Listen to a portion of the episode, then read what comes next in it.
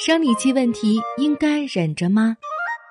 女性一生中平均要经历大约四百五十次生理周期，购买生理用品等种种开销是只有女性才需要面对的负担。生理期的身体状况对日常生活和学习就业造成的困扰，也可能成为对女性不利的因素。那么，日本的年轻一代对月经问题是如何看待的呢？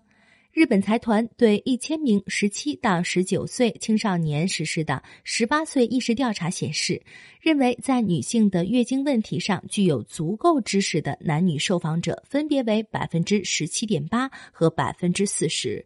背景原因在于，许多人觉得，即使女性在月经方面遇到问题，也应该忍着或者隐瞒。比如，女性受访者中有近四成人表示不愿去医疗机构，约三分之一的人不愿服药，并觉得购买经期用品难为情。也有一部分受访者表示不愿和别人谈论月经方面的问题。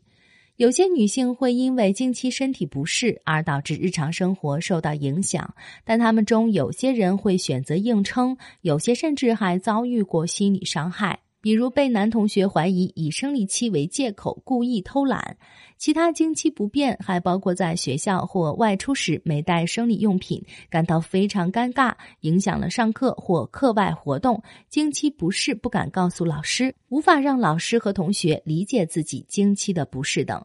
发生新冠疫情以来，一些女性，尤其是收入低的年轻女性，因为经济原因买不起生理用品，这种月经贫困问题开始受到社会的关注。关于是否应该把生理用品也纳入消费税减轻税率对象，百分之七十以上的女性受访者和百分之五十的男性受访者都表示赞成。另外，超过百分之六十的女性受访者赞成应该在公共卫生间免费派发生理用品。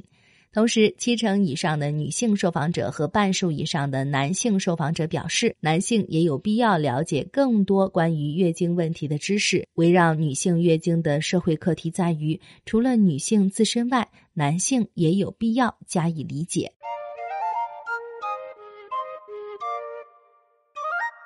听众朋友，关于女性的月经贫困问题，你怎么看？